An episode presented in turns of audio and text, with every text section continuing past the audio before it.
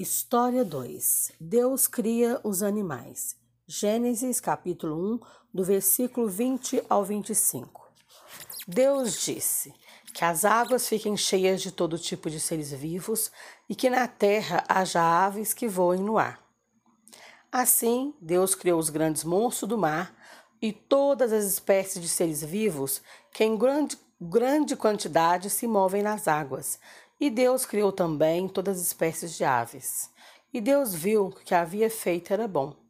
Ele abençoou os seres vivos do mar e disse: Aumentem muito em número e encham as águas dos mares, e que as aves se multipliquem na terra. A noite passou e veio a manhã. Esse foi o quinto dia. Então Deus disse: Que a terra produza todo tipo de animais, domésticos, selvagens e os que se arrastam pelo chão, cada um de acordo com a sua espécie. E assim aconteceu. Deus fez os animais, cada um de acordo com a sua espécie, os animais domésticos, os selvagens e os que se arrastam pelo chão. E Deus viu que o que havia feito era bom. História 3 Deus cria o ser humano. Gênesis capítulo 1, os versículos 26 a 27. Capítulo 2, do 7 ao 18.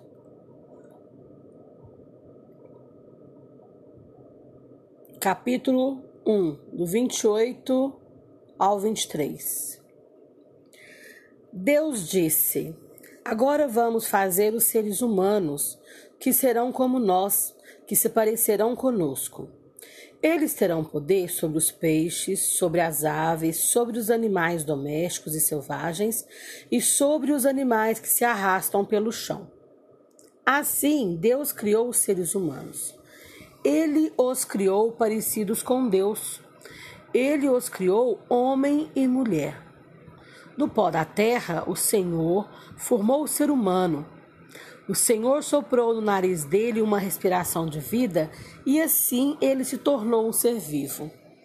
Depois o Senhor disse: Não é bom que o homem viva sozinho. Vou fazer para ele alguém que o ajude como se fosse sua outra metade.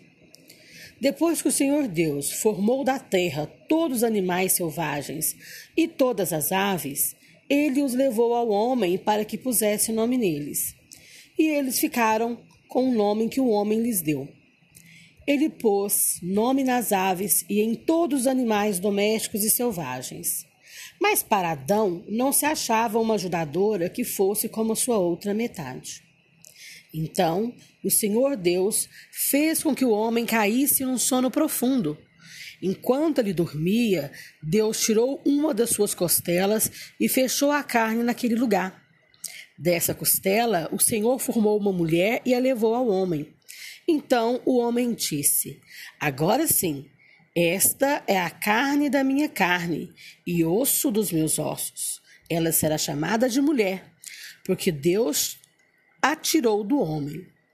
Deus os abençoou, dizendo: Tenham muitos e muitos filhos, espalhem-se por toda a terra e a dominem, e tenham poder sobre os peixes do mar sobre as aves que voam no ar e sobre os animais que se arrastam pelo chão. Para vocês se alimentarem, eu lhes dou todas as plantas que produzem sementes e todas as árvores que dão frutos.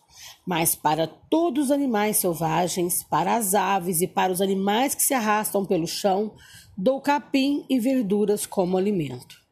E assim aconteceu. E Deus viu que tudo o que havia feito era muito bom. A noite passou e veio a manhã. Esse foi o sexto dia. Assim terminou a criação do céu e da terra e de tudo que há neles. No sétimo dia, Deus acabou de fazer todas as coisas e descansou de todo o trabalho que havia feito. Então, abençoou o sétimo dia e o separou como um dia sagrado, pois nesse dia ele acabou de fazer todas as coisas e descansou.